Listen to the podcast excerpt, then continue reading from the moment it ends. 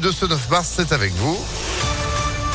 Bonjour Sandrine Ollier. Bonjour Phil, bonjour à tous. À la une, un homme grièvement blessé par balle à Lyon. Ça s'est passé place Raspail dans le quartier de la Guillotière hier soir. Une enquête a été ouverte.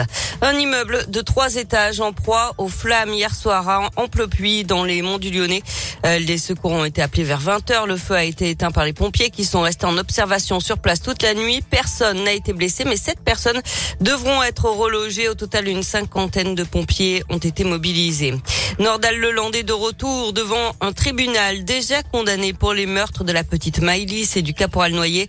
Il comparait aujourd'hui pour avoir eu des téléphones portables dans sa cellule de la prison de Saint-Quentin-Falavier en Isère à deux reprises en décembre dernier.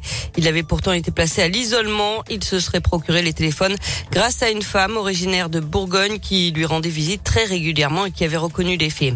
La crise en Ukraine. Hier, le président américain a remis la pression sur la Russie. Il a ordonné un embargo sur les importations de pétrole et de gaz russe. Le Royaume-Uni va aussi stopper les importations d'ici la fin de l'année. McDo, Starbucks et euh, Coca arrêtent aussi leurs activités en Russie. Sur le terrain, les premiers civils évacués via des couloirs humanitaires de la ville de Soumy dans le nord de l'Ukraine sont arrivés en sécurité dans le centre du pays. En revanche, à Mariupol, 300 000 civils restés coincés selon Kiev, qui accuse les Russes de ne pas respecter le couloir humanitaire. L'armée russe qui a annoncé une nouvelle trêve pour l'évacuation des civils en Ukraine à partir de 8 heures ce matin.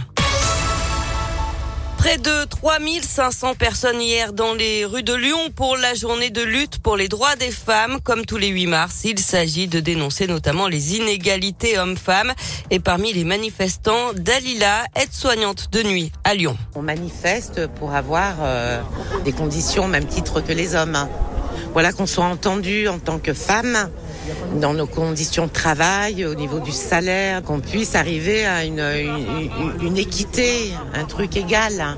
Et même au niveau de nos retraites après, plus tard, parce que la femme, euh, euh, bah, dans sa carrière, elle va faire des enfants, un exemple. Elle va s'arrêter, elle va prendre un, un temps partiel et au niveau de la retraite, plus tard, ça sera impacté. Chaque année, on manifeste au niveau du 8 mars, ça commence à bouger un petit peu. Voilà, mais c'est pas, c'est pas encore ça. Voilà, c'est pas encore ça. Et de son côté, la métropole de Lyon s'engage contre la précarité menstruelle et lance une grande collecte de protection féminine avec l'association Règles élémentaires. Les dons peuvent être déposés jusqu'au 28 mai dans 47 points de collecte, mairie et maison de la métropole. Ils seront redistribués ensuite à des associations de solidarité. On passe au sport avec du foot. Huitième de finale allée de la Ligue Europa ce soir. L'OL est attendu à Porto à 18h45. Et puis en Ligue des Champions, le PSG se déplace au Real ce soir en huitième de finale retour. À l'aller, les Parisiens l'avaient emporté 1 à 0. Notez que Kylian Mbappé, incertain à cause d'une blessure au pied, est bien dans le groupe. Hier, Liverpool et le Bayern Munich se sont qualifiés pour les quarts de finale. Merci beaucoup Sandrine. L'info à tout moment sur impactfm.fr et vous de retour à 7h. À tout à l'heure. Allez, vous restez avec nous. 6h33, c'est la météo. Météo